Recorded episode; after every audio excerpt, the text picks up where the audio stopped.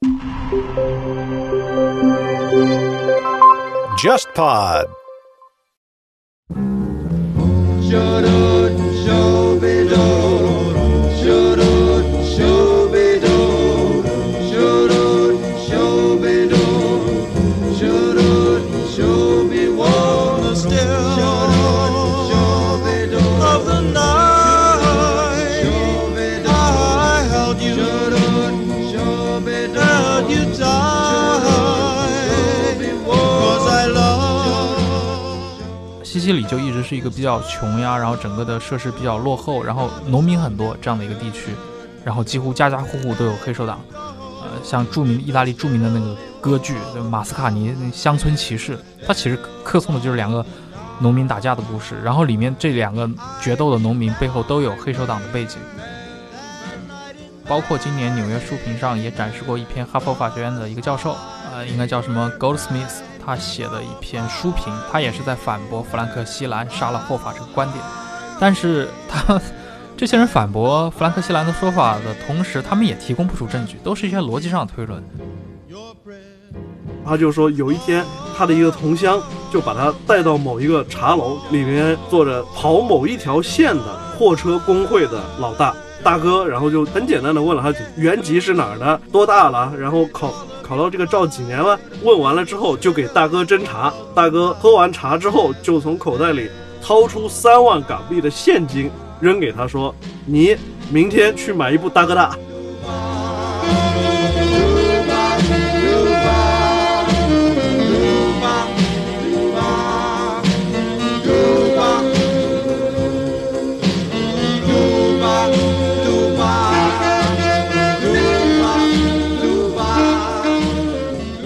各位听众，大家好，欢迎收听这一期的《忽左忽右》，我是陈彦良。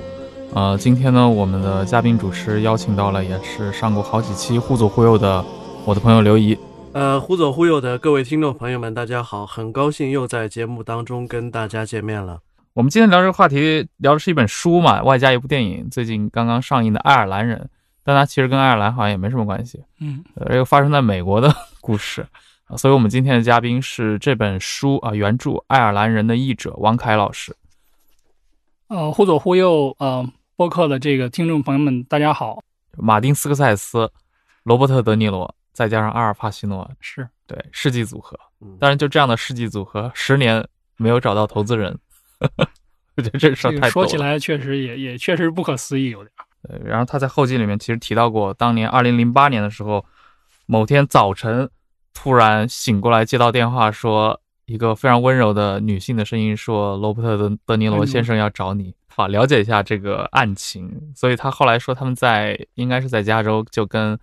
包括斯科泰斯，包括德尼罗，对德尼罗，呃，因为德尼罗不仅是主演，他也是制片人嘛。对，他们聊了有四个小时，本来可能只约了一个多小时，对，结果聊了四个小时，而且据说当时的现场是非常开门见山，斯科塞斯就直接跟他说。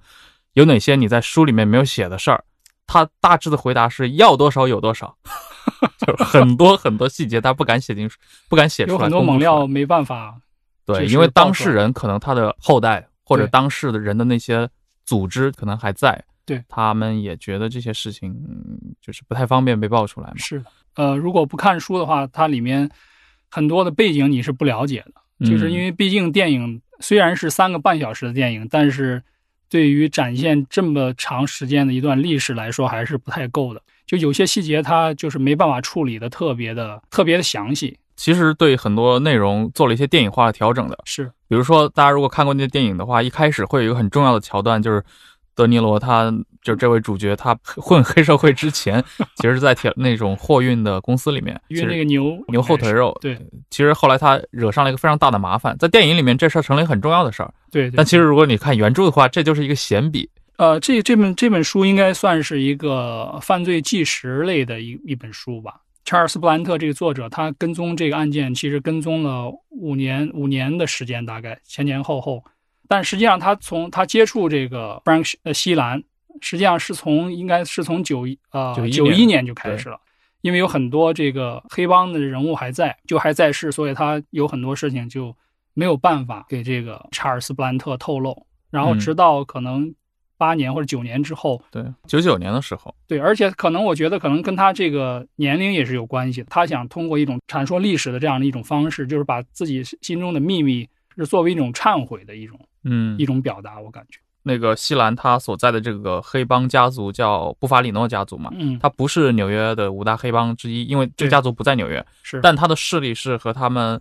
呃基本是在一个水平线上的。对，这些人在整个九十年代都知道弗兰克·西兰一直在和这位作者进行这种采访，对，对，但他们可能直到他们看到了书，才知道，我靠，原来你们已经讲的这么深了。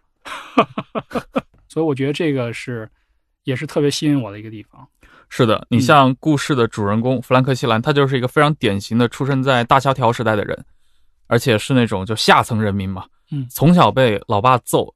然后自己学拳击，但是又长得特别壮，就是一个天生适合去混黑道或者当保镖的这么一个人。而且你看他年轻的时候，就二十五岁之前，他去当兵，然后被送到了欧洲，而且他在西西里，嗯呃，包括在意大利南部都征战过，而且他就在巴顿的那个师，对吧？巴顿麾下四十五师。而且我觉得这个书中间有大量的章节，其实就是他本人的回忆啦，在回忆自己的军旅生涯。这个其实我当时看的时候觉得挺突兀的，在电影里面其实他就表现了大概一分钟左右。就是他枪杀那两个意大利是的，战俘的那个，我觉得可能其实花了很多的篇幅在写他参加二战的那些经历。他觉得这个在军队里面和在这个黑帮里面都是其实是一样的，就是他有非常嗯等级森严的这种制度，就是你只要去听从上级的命令就可以了，你只要去执行就可以了。二战这个事儿真的是塑造了弗兰克·西兰个人的一个心智嘛。他在欧洲待了四百一十一天，是打满了四百一十一天，就在二战中应该不太常见吧？它是恰好卡在一个时间点，就因为美军实际上在欧洲战场第一次有美军正式参战，差不多就是从西北非参与嗯西北非对法属殖民地的这个入侵，然后就是以西北非为根据地开始向南欧、向意大利进军，差不多到了一九四四年的下半年，也就是市场花园行动结束之后。美军其实已经接受了一个现实，就是在一九四四年年底之前不可能结束战争，所以就说四四年的秋天一直到一九四五年的这个夏天，在地的这种军事行动，包括它种这种推进，就速度变得更加缓慢，也更长期化，所以是无形的延长了战争的这种时间。嗯，电影里面表现的是他自己亲手枪决了两名战俘啊，先让他们挖好自己的坑，自己的坑，对，对，然后然后然后就没有给他们留下任何幻想，就直接将他们击毙了。啊、这种事情好像当年在巴顿的部队里面频繁发生。巴顿本人做过非常血腥的那种演讲嘛，甚至声称公开声称我们不留俘虏。这个涉及到两个问题，第一个就是在南欧，尤其是就意大利战场，针对平民的这种超越战争法则的残酷行为是频繁发生的。就是我们可以记起来，只有墨索里尼是被游击队抓起来枪毙的。对，后来帕索里尼拍这个萨罗的一百二十天，就是这种索多玛，对，都是关于在意大利战场军队跟平民之间，还有包括德那个克利亚上尉的那个曼托林，也是写德国对于已经投降盟军的意大利士兵的这种屠杀行为。其实这种情况是频繁发生的。第二个原因就是这个巴顿的部队，就是其实是在一九四四年冬天那个突出部战役当中，第一次出现党卫军对于美军士兵的这美军战俘的集中的这种屠杀行为。一定嗯程度上是作为对于这种行为的报复，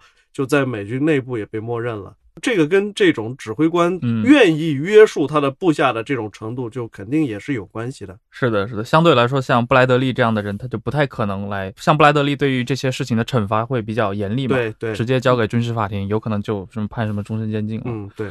每一场大战，他的退伍老兵他都会制造大量的黑手党。嗯大西洋帝国嗯也是从一零年到一五年之间，然后非常棒的美剧。他讲的是二十年代禁酒令那个时代，嗯而且他的主角也是个爱尔兰人，嗯那个 Nucky Thompson，他是那个大西洋城的司库，穿，因为他是爱尔兰人嘛，嗯，所以有爱尔兰共和军，嗯就是他他老家那边的人会来联系他。爱尔兰共和军要什么？要军火嗯，我能给你什么？Whisky。嗯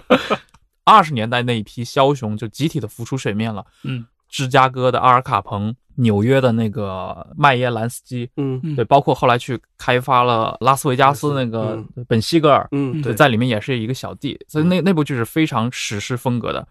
啊。但是毕竟大西洋帝国它聊的是头面人物嘛，什么查理·卢西亚诺呀、马兰扎诺、阿尔卡彭，至少都是各个帮派的首领。但是呢，我们现在看的这部电影或者这本书《爱尔兰人》，他这个主角不是，他这个主角其实是一个。就是西兰，他是个爱尔兰人。爱尔兰人对这本书的名字，包括电影的名字，其实是他的外号啊。其实也就是那个拉塞布法里诺对他的一个爱称嘛。对就说你是我的爱尔兰人。关键是后面还有一句，如果你是个意大利人就好了。好像意大利的黑手党是很在乎这种血统血缘。是中国，你像当年四一二清对党，一九二七年杜月笙能派出一千啊，不是一万五千名流氓上街。你要说黑手党，这些都是中国的黑手党，但是在美国是不是这样子的？嗯，其实就我个人有一个观察，就是一方面黑手党这样一种就有组织犯罪活动嘛，我们称之为，通常来说，特别是在美国，它只可能发生在大都市地区。嗯，就是你不可能说这个农村有一个有组织犯罪，这个 不太可能，因为是它必须是一个利益特别集中的一个地区，嗯就是有大量现金流的地方，它才能有这个。而意大利人就是包括以前有爱尔兰人这种黑帮组织，是他们有一个挺有意思的特点，往往是以移民社区为根基建立起来的。我就觉得比较有意思的，意大利跟爱尔兰其实它在欧洲是城市化率比较低的一个地区。也就是说，这些人他们在来到美国，在大都市建立根基之前，他在意大利可能是个农民。而意大利跟爱尔兰偏偏又是天主教国家，天主教国家他们对于这种家庭，对于这种尤其是家族纽带这种东西是非常看重的。当他们作为移民从意大利和爱尔兰跑到美国去了之后，很大程度上他们还是得依赖就是过去的这种依靠这种天主教宗教的一致和包括依靠家族和血缘关系，像一个就是能发展到四种等级，有那个士兵头领，然后这个再往上有军师政府大头目的这样一种，就是四到五个级别的这种罗马帝国。对，这样一种集团就能有个几百人的规模，就已经算很大了。像埃尔卡彭，我们说卡彭当年发起那个情人节情人大屠杀的时候，其实也就是打死了几个人。而且这个涉及到一个历史背景啊，就黑手党大量的原生的意大利黑手党大量的涌入美国，其实是跟墨索里尼嗯，在西西里这个扫黑是有关系的。对对。对，就墨索里尼他是二十年代上台的嘛，那当时一九二四年，当时他已经是独裁者了，然后他在这一年的五月呢视察西西里岛，因为当时和北方比，其实现在也是一样啊，西西里就一直是一个比较穷呀，然后整个的设施比较落后，然后农民很多这样的一个地区，然后几乎家家户户都有黑手党，呃，像著名意大利著名的那个歌剧《马斯卡尼乡村骑士》，它其实歌颂的就是两个农民打架的故事，然后里面这两个决斗的农民背后都有黑手党的背景。当成一个文化现象来说的话，它不仅仅是一个帮派的问题，它是一个意大利的文化。那么，一九二四年，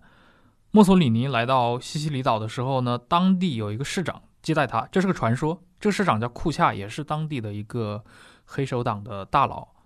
然后他发现墨索里尼带着警察作为护卫，然后就跟墨索里尼说，可能就是开个玩笑，说。你跟我在一起，有我罩着你，你还带什么警察？墨索里尼当然就很不爽了，公开拒绝他的保护。结果这个库恰居然就真的在墨索里尼在当地演讲的时候就严禁市民去听，于是就出现了墨索里尼在台上讲，可能当时的现场状况就底下没有几个人。根据传说，墨索里尼回到罗马之后就宣布他要重拳出击，整治西西里的犯罪问题，清除黑手党家族。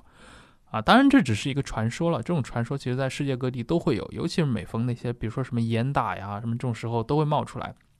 说领导人为了某某某的私人恩怨，因为在哪被羞辱，对吧？我们在中国也会听说这样的故事，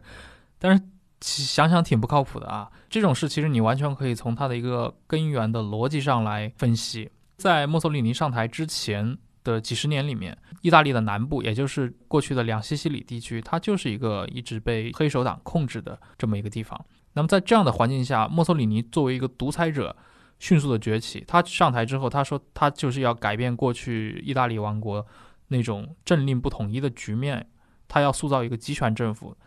他是不可能允许有任何地下法则跟他能够同时存在的。作为树立个人权威的一个有效手段，那么你去打黑，对吧？你去把原有的一些呃民怨导致民怨沸腾的这么一些黑社会组织或者一些黑手党加入铲铲除掉，本身也是捞取政治资本的一种手段。呃，所所以从逻辑上来讲，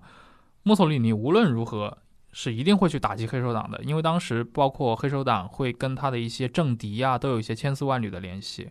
黑手党呢严重妨碍了墨索里尼对西西里的控制，所以当时墨索里尼是怎么做的呢？他当时启用了一个退休的老警官，叫做切萨雷莫里。他当时应该是已经五十多岁了，而且他长期以来是反法西斯的，也就是在墨索里尼上台之前，就是获得政权的那个过程当中，这个莫里警官一直是对黑山党是长期是那种敌视的态度。但是墨索里尼为了打黑，居然不计前嫌启用了他。他的任务就很简单，用尽一切手段消灭黑手党，等于是有了墨索里尼的法西斯组织和国家权力做靠山。莫里从二五年一直在西西里待到了二九年，所以我们刚提到像，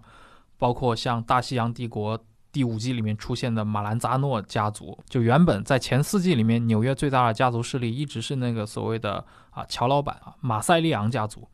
那么包括像什么麦耶兰斯基啊，然后像什么查理卢西亚诺都是跟着他们混的，但是到了第五季，啊，上来乔老板就颓了，然后就是大家看那个剧情，看着看着就发现，哦，原来他被人打了，被谁打了？被一个叫马兰扎诺的人打了。这个人前四季都没有出现在这个整个大西洋帝国的剧情里面，他哪来的？他就是一九二七年从西西里来的。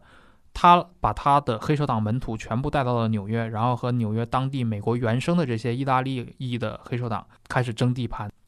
那么，像马兰扎诺他来到纽约的这个大的背景，其实就是莫里在西西里的打黑行动。美国的这种以外来移民为基础的有组织犯罪的这种出现，其实是跟从欧洲到美国的几次大的移民潮，嗯是紧密相关的。而且比较有意思的，基本上是二十年代盛行的。意大利裔的黑手党在美国的这种形成和壮大，这些人其实是差不多第一次世界大战爆发之前，跟着他们的父母移民到美国去的，比较踊跃的移民了十年左右。过去移过去的这些人，就是他的这种组织结构就逐步的这种成型和成熟化，然后就变成了一个帮派。美国其实一直到差不多整个咆哮的二十年代，是一直是反对抵制欧洲移民，但是到了大萧条之后。这种移民就等于说是这个重新开放，从三十年代移民到美国去的这帮人，差不多就是等到战争结束之后，这又过去了十几年，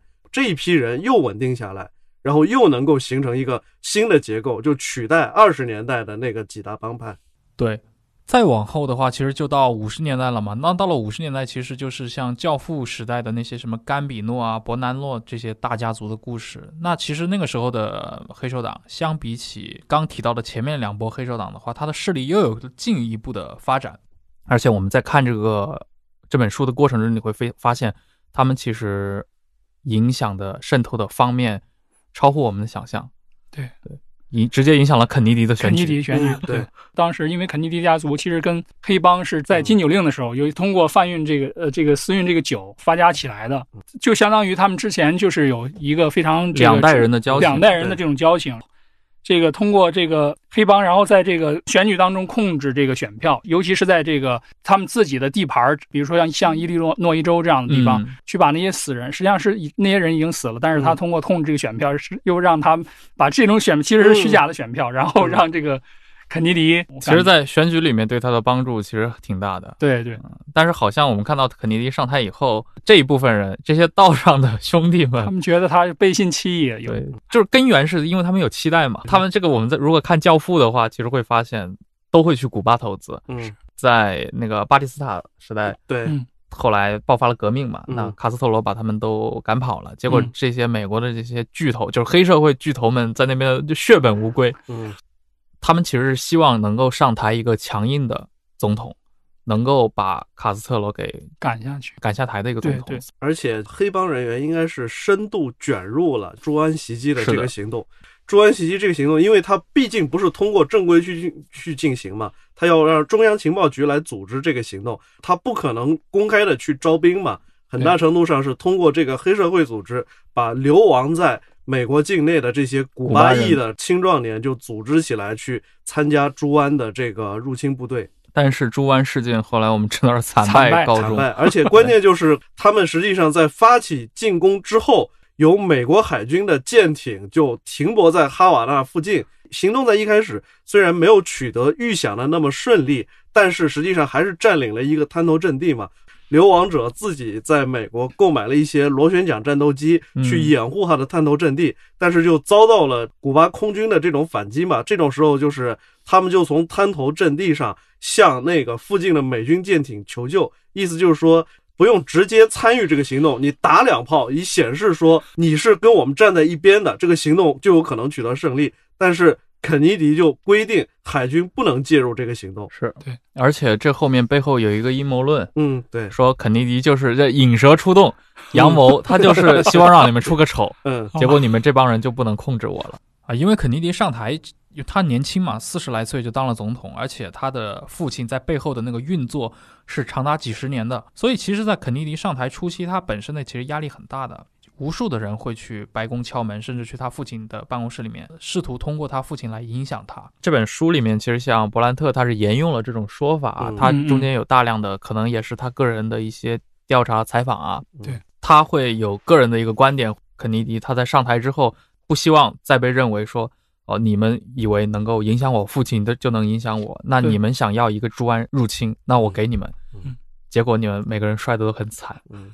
而且好像是几乎同时，肯尼迪把自己的弟弟，就是罗伯特·肯尼迪，嗯，任命为那个美国司法部长。部长他干的第一件事儿就是一个反黑对麦克莱伦听证会证会，对嗯，搞了一个听证会，而且打击的对象就是那些帮助过支持过他们的人，对帮助他哥哥当上总统的这些人，都是那种美国东部的大黑道头子，包括一些工会头子。对，这就涉及到那个阿尔帕西诺演的那个霍法的那个形象嘛。对 这两位可以跟我们的听众介绍一下这个工会。中国人听起来应该是 跟政委是一样的这样词啊，伪光正的人，这怎么发电影票和发油的人，是的，是的，是的。哎，怎么这种工会主席看上去跟一个什么黑帮大哥没什么区别呢？工会在美国的出现，很大程度上就是它首先是差不多跟第一次世界大战之前，就是西奥多·罗斯福和威尔逊时代的所谓进步主义者运动相关的，嗯就是说。老罗斯福和威尔逊就一定程度上，他是大企业垄断的一个批评者。他认为就是需要有一种力量，就是第一就是保护劳动者权益，第二就是要作为一个这种制衡的力量去跟这种大企业是博弈。但是呢，差不多在经历过大萧条开始之后，政治和商界的这种上层就发现了一个非常恐怖的可能性。美国的这些工会，它在成立的这种初期，实际上跟苏联的这些关系也非常密切。结果就在嗯一九三二年的大选当中，就是罗斯福战胜胡佛的那一次，美国的这个总工会的主席诺曼·托马斯跟美共的总书记福斯特。这两个人加起来也得到一百万票，就是让美国的资本家就是非常惊恐，说这次是因为胡佛是已经证明他左右不了经济形势，所有所以换上罗斯福。说要是罗斯福还搞不定这档事，是不是就是共产党要上来了？民众会把共产党选上来？比较惊恐了之后，就出现了一个新现象，就是一方面是允许工会作为一个这种利益集团而存在，另一方面就是过去他要跟资本家争一碗羹，现在就是说这个蛋糕上也有你一块，就固定的就有你一块，纳入利益群体那，本身变成了一个利益群体。第二就是把利用工会跟地方乃至全国性政治就产生一个关联。比较有名的就是三十年代，呃，路易斯安那州的州长修伊朗，王于修伊朗，后来就是有一个挺著名的小说《All the King's Men》。嗯，中文翻译应该是《国王的人马》。修伊朗其实就是非常善于利用工会的这种力量来塑造说他自己是贫苦民众的朋友、工人阶级的朋友这种形象的。工会在基层，特别是某一些特定的行业里面，它的这种力量非常强大。在五十年代，就是美国差不多对于苏联的恐惧症达到最顶峰的这个阶段，麦卡锡主义达到顶峰的这个阶段，麦卡锡跟好莱坞的这个演员工会产生了冲突嘛？麦卡锡提出说，有一些演员他的这种演绎，还有包括宣传活动，在为苏联张目，然后演员工会就觉得说。这个你是干预演员的依法能获得的劳动的这种权利，但是也就说明不同行业之间的工会已经深度的卷入了当时美国的这种国内政治和选举政治。刚刚提到一九三二年罗斯福大选，嗯。一九三二年还发生另一个事儿，那个著名的叫什么抚恤金事件，啊，对，嗯对吧？也是一群退伍老兵，你你你把它理解成就是我们一群一战老兵，我们也组织了一个准工会形式，对，我们需要薪水，对呃，然后美国政府派出了以麦克阿瑟为代表的对正规军吧，对，进行了就是弹压，造成了两人死亡嘛，在三十年代算是个挺大的一个事情了。嗯，对，呃，像小说里提到的，像霍法也是整个事情的一个核心人物吧。啊，弗兰克西兰他是一个高层的打手，我们中国人理解可能就像红门里面所谓双花红棍啊这种，对吧？啊，然后像霍法他可能就是一个像白手套一样的人，第三方，第三方势力应该是对，嗯嗯。但是他的在对美国社会，尤其在媒体那儿的影响力是很大的。对。啊，其实他整个故事说的就是霍法这个人一开始跟他们关联都很好，但因为中间他坐了牢嘛，对，坐牢嗯出来以后，这个霍法他希望重新，掌握自掌握这个工会，是的，他希望等于是东山再起。对嗯但是在这个过程中，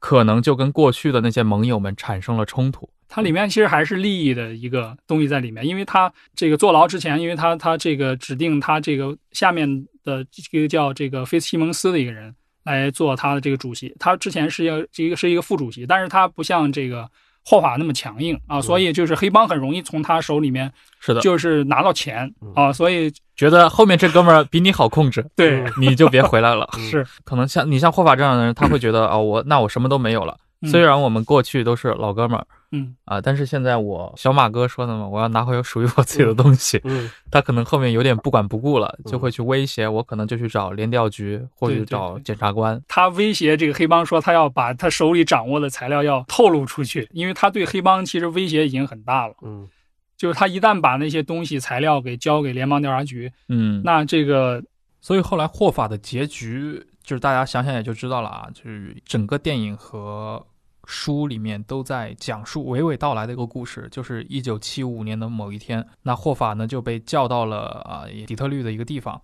然后他被告知说他的那些老的朋友们就想安排一次会议，安排一个会议把所有的事情解决掉。其实后来法庭一直没有给出明确的结论，是直到了很多很多年以后，可能零几年才宣布，因为霍法这个人找不到了嘛，那就宣布他彻底结案啊，就宣布这个人死亡了。但是当时的话，霍法就是失踪掉了，就成为了整个美国七十年代最有名的一个案件，因为本身霍法这个人的知名度很大啊，所以我们这本书的主角，也就是电影的主角这个弗兰克·西兰，到了晚年终于跳出来承认说。就是我干掉了他啊！当然，关于弗兰克·西兰是否真的杀掉了霍法，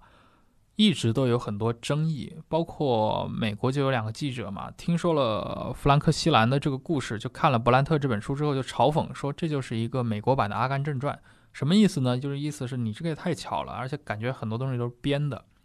但是从伯兰特的角度，他确实提供了许多的这些证据，但是很多证据也没有一些很实锤的部分吧，反驳他的很多观点，包括今年纽约书评上也展示过一篇哈佛法学院的一个教授，啊、应该叫什么 Goldsmith，他写的一篇书评，他也是在反驳弗兰克·西兰杀了霍法这个观点，但是他 这些人反驳弗兰克·西兰的说法的同时，他们也提供不出证据，都是一些逻辑上的推论，意思就是说，弗兰克·西兰，你说。啊，你说你那天干掉了霍法，但是过后几天你又去跟那个谁谁谁见面了。你如果真的杀了霍法，你干嘛过几天还要去跟他见面呢？以及就是会说什么，你说让你干掉霍法，因为西兰和霍法本身关系很好嘛，让你去干掉你的好朋友，这是组织对你的考验。但是组织真的要冒这么大的风险吗？他就不怕你去告密吗？总之，他的一些批评或者反驳吧，也都是出于一些逻辑上推理。而且那位法学院的教授，他还有一个身份啊，他的继父也是这个故事的一个关联者，所以你很难保证他们的立场是绝对的中立。但毕竟一些无头案就是这样子，一定会有各种阴谋论产生。我们只能最终只能看哪些说法是能够自洽的，哪些说法是一些很地摊的一些无视事实的阴谋论。那刚说到霍法在七五年死了，其实，呃，我不知道两位是怎么看啊？像我看这本书，包括看电影的时候，我就一直觉得整个六十年代美国司法，包括美国的整个政治局势都充斥着一种很原始蒙昧的气息，就是你今天很难想象什么黑帮会介入到什么美国的政治里面去，再再怎么样得是一些大财团什么的，对吧？或者军火商。所以六十年代真的也是一个呃奇妙的年代，它杂糅了非常多的元素，风起云涌的时代。也是一个社会重新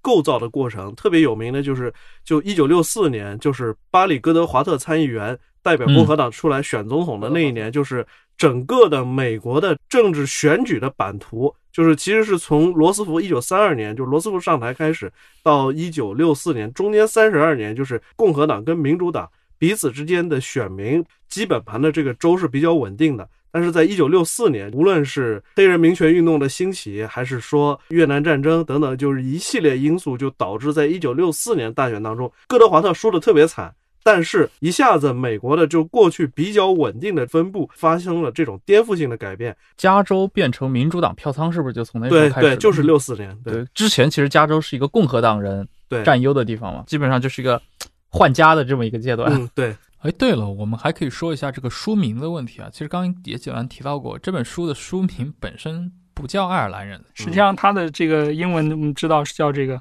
I heard you paint houses。哦，对，嗯这个实际上是霍法就是给给嗯他这个第一句话打电话的时候说的第一句话。对，嗯我听说你在砌房子，砌房子，嗯这个血喷在这个墙上，对溅在这个墙上。就是这个人呐、就是弗兰克·西兰，他自己也经常在跟采访者聊天的时候，会忍不住有点像炫技一样嘛。嗯，他会经常说一说自己做这么多年打手的一些心得，突然告诉你说，以我这么多人年的经验，嗯，你要把一个人放倒，最好的部分 就是直接给他的那个耳朵到脖子中间连接下这个下颌骨右右左右边这两边是直接来一拳，直接就放倒。是是 然后他会告诉你说，如果要用枪的话，一定要准备新枪新枪。所有的旧枪你用过一次一定要处理掉。对他说，因为你预防不了在任何情况下你会使用你预备的那个枪。对假设你在一个很合法的环境下用了，但是警察他需要可能需要你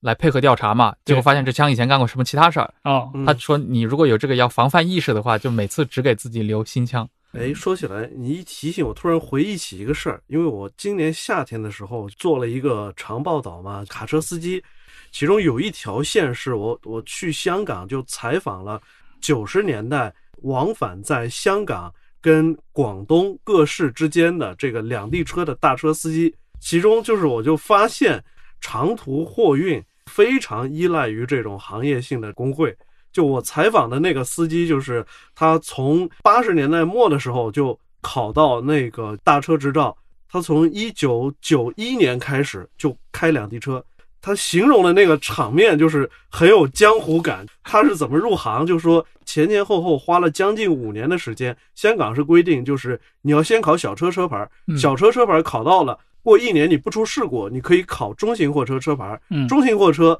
车牌你持有它一年不出事故，你才能去考大车的车牌。考完了之后，然后就说，因为当时深港之间的这种各种商品的货运量特别大，货特别多，司机供不应求。然后他就说，有一天他的一个同乡就把他带到某一个茶楼里面，坐着跑某一条线的货车工会的老大大哥，然后就很简单的问了他几句原籍是哪儿的，多大了，然后考考到这个照几年了？问完了之后，就给大哥斟茶。大哥喝完茶之后，就从口袋里掏出三万港币的现金扔给他，说：“你明天去买一部大哥大，因为这个货运货这个东西要随时保持通讯畅通。”他说，当时一部大哥大可能两万五千块。第二天开始就说，这个你们这些人可能就是三辆车或四辆车为一组，就开始跑这种货运的这种生涯。包括他讲跟我讲的这些事情，就是他们在当中，比如说这个遇到了纠纷，怎么去解决彼此之间的这种利益分配，行业工会怎么对他们这些人进行管理的这种方式，其实跟黑帮美对美国当时这种就非常像。当然他，他本质上还是想挣钱嘛，他嗯并不是帮会成员。但是他们的这种行事方式跟黑帮是很像的。就是有组织运输，嗯，对，有组织那个时候可能他们对这个货车司机还是比较依赖，就是这个对，货运，因为美国它其实主要还是以公路运输，对对对因为它的铁路运输就是很落后的那种。嗯当年可能运石油的时候会有铁路，对是因为后来洛克菲勒又改成管道运输了嘛。嗯，对，那非常感谢今天王凯老师、今天刘怡来到忽左忽右。那我们这期就到这儿，下期再见。